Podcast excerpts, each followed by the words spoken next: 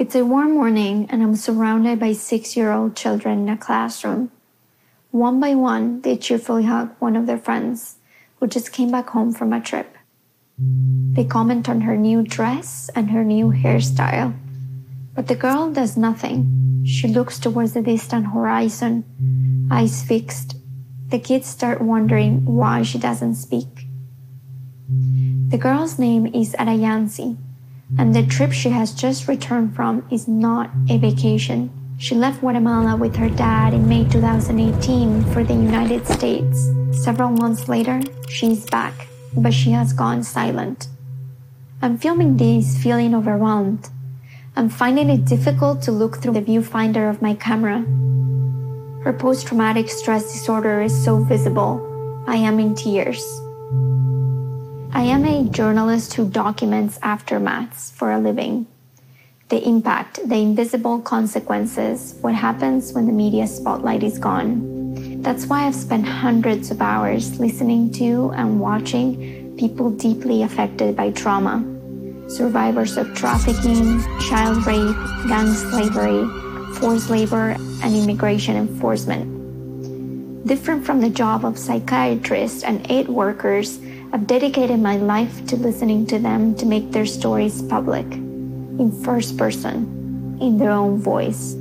Despite all the limitations of words and photographs and films, I believe better stories about the effects of trauma in people's lives are essential. They can show us the real consequences of seemingly abstract government policies.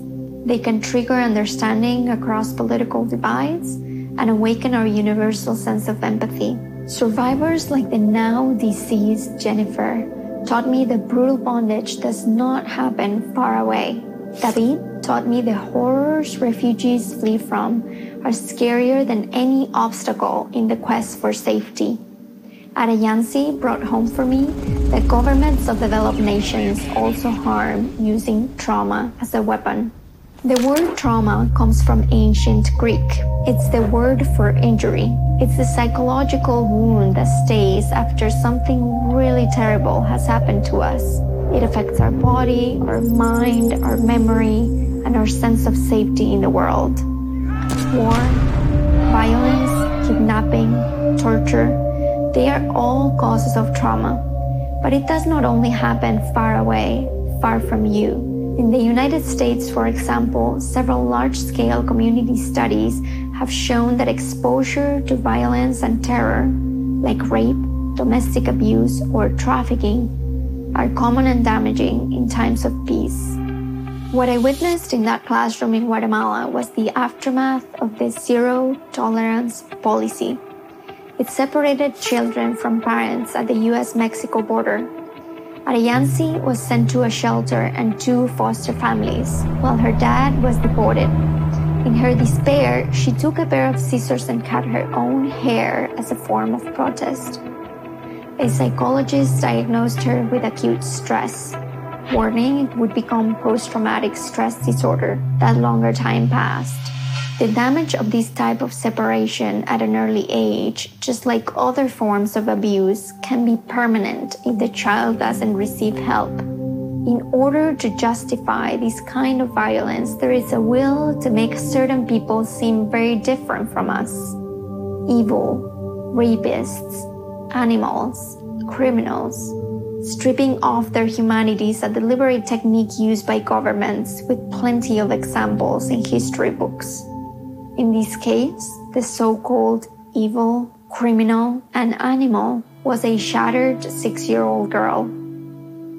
We published Arayansi's documentary. The story won a World Press Photo Award, thanks to which Arayansi is receiving therapy in Guatemala. She's on her slow way back to recovery, dancing and daydreaming. But most others have not gotten access to care. Hundreds haven't even been reunited with their families. The trauma these policies cause can have generational effects. Even in Arayansi's fortunate case, the family has no institutional support and is in deep debt. We, humans, heal from trauma through feeling safe, through storytelling, and through establishing connection with others and our communities. For this little girl, reframing the story she will tell herself is part of her healing. For us as a society, reframing her story and pressuring our governments to do better is part of reclaiming our dignity as equals. Thank you.